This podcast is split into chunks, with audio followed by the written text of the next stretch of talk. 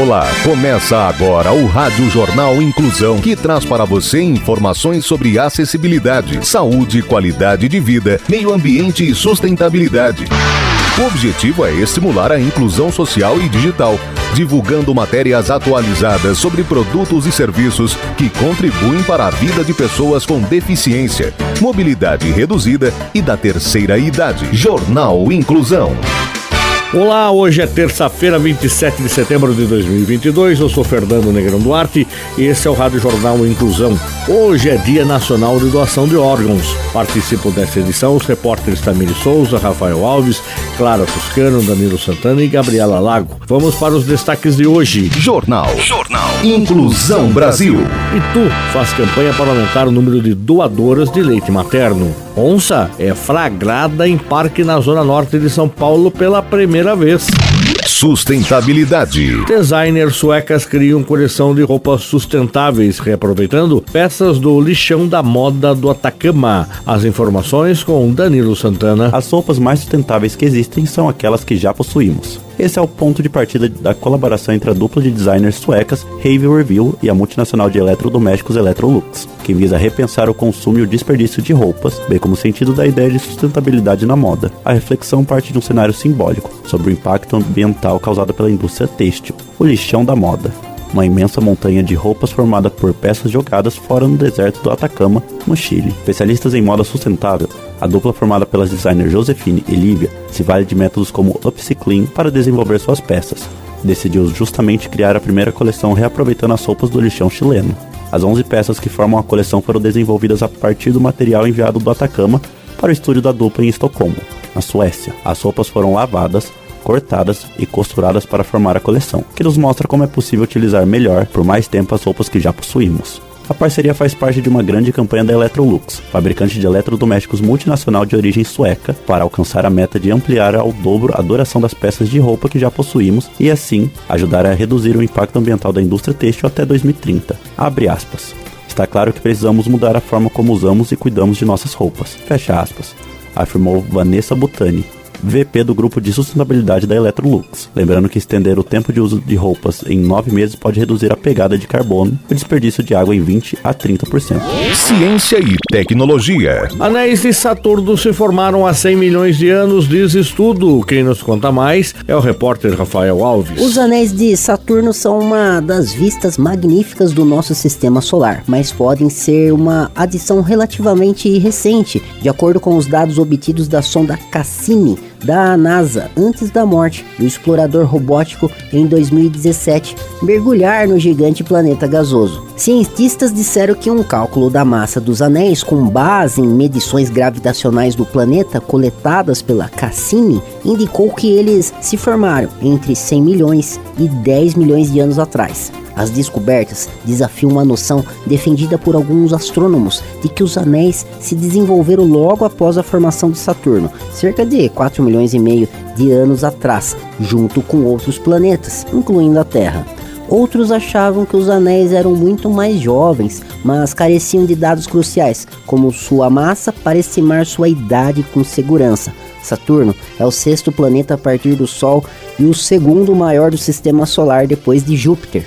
Todos os quatro planetas gasosos possuem anéis, embora os de Saturno sejam os maiores e mais espetaculares, com um diâmetro de cerca de 282 mil quilômetros. Os numerosos anéis finos são 99% de gelo e 1% de partículas de silicato de detritos interplanetários. Os dados das órbitas finais da Cassini, mergulhando entre o planeta e os anéis enquanto o combustível acabava, também forneceram informações sobre a estrutura interna de Saturno, incluindo um núcleo estimado em 15 a 18 vezes a massa da Terra.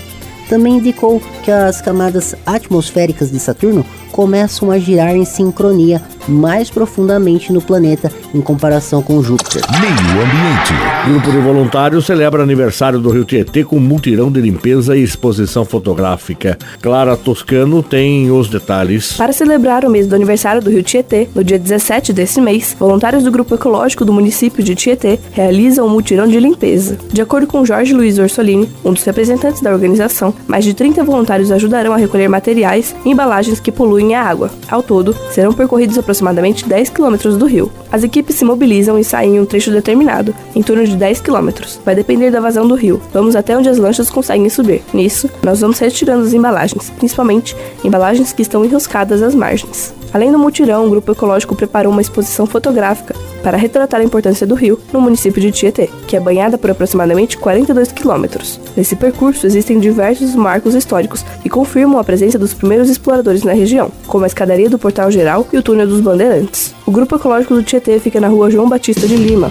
Boas ações. Boas ações. Itu faz campanha para aumentar o número de doadoras de leite materno. As informações com Gabriela Lago. A Secretaria de Saúde de Itu está fazendo uma campanha para aumentar a doação de leite materno. Os bancos de leite têm registrado queda nos estoques nos últimos anos. A mulher que tiver interesse em ser doadora de leite humano pode obter mais informações e orientações quanto a exames de sangue necessários com a enfermaria da unidade básica de saúde mais próxima de sua residência residência, com as equipes de atendimento particular ou convênio ao qual ela faz uso, ou da maternidade do Hospital da Santa Casa de Itu. Os resultados dos exames serão encaminhados por enfermeiros da rede básica de saúde ou pela própria interessada, em caso de atendimento particular ou convênio, ao posto de coleta de leite humano, instalado no Hospital da Santa Casa de Itu. Após a avaliação dos resultados e liberação, será realizado o cadastro pela funcionária do posto de coleta de leite humano na residência da futura doadora, quando a mesma receberá orientações com relação aos procedimentos para coletar o leite e será fornecido todo o material necessário.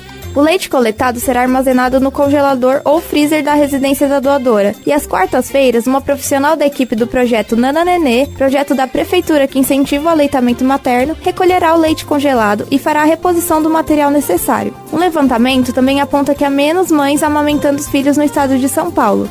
Entre 2015 e 2020, São Paulo teve crescimento no índice de aleitamento materno continuado, de bebês entre 6 e 23 meses de vida. Já em 2021, o valor registrado foi o menor dos últimos sete anos, o índice que ficou entre 43% e 49% entre 2015 e 2020 baixou para 32% em 2021. O levantamento foi feito pelo Ministério da Saúde. Meio Ambiente. Onça é flagrada em parque na zona norte de São Paulo. Detalhes com Tamiri Souza.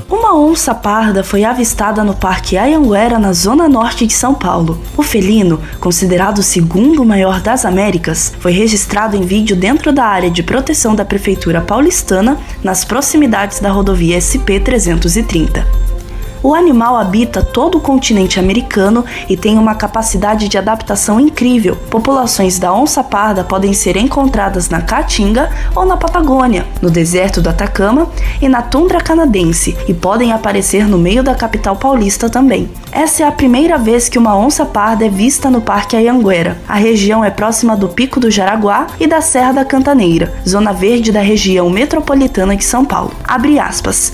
Nunca registramos antes com imagem a presença do animal naquela área. Por isso, muita gente não acreditava que elas poderiam circular lá. Fecha aspas. Afirma Juliana Suma, diretora da Divisão da Fauna Silvestre e da Secretaria Municipal do Verde e do Meio Ambiente, em entrevista à Folha de São Paulo. Em 2009, uma onça parda foi atropelada na rodovia Ayanguera, na altura da cidade de Jundiaí. A onça foi batizada com o nome da estrada e chipada para monitoração de seus movimentos. Segundo Yara Barros, coordenadora do projeto Onças do Iguaçu, esses felinos têm uma capacidade de se adaptar a locais como cidades. De acordo com os especialistas, é importante manter as áreas verdes da capital para evitar o contato das puma com color com as cidades, com fins de segurança dos felinos e dos humanos.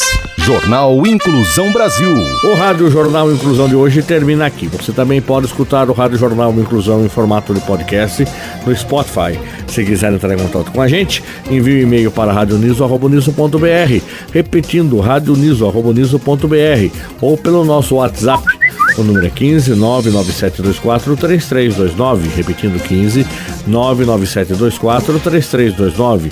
Obrigado pela audiência e até o próximo programa. Termina aqui o Rádio Jornal Inclusão, um projeto de extensão universitária da Agência de Comunicação da Universidade de Sorocaba. Jornalista responsável e apresentação, professor Fernando Negrão Duarte. Reportagens, Agência de Comunicação da Universidade de Sorocaba. Gravado no Laboratório de Comunicação da Universidade de Sorocaba, com edição de Douglas Vale e coordenação técnica de Luiz Rodrigues.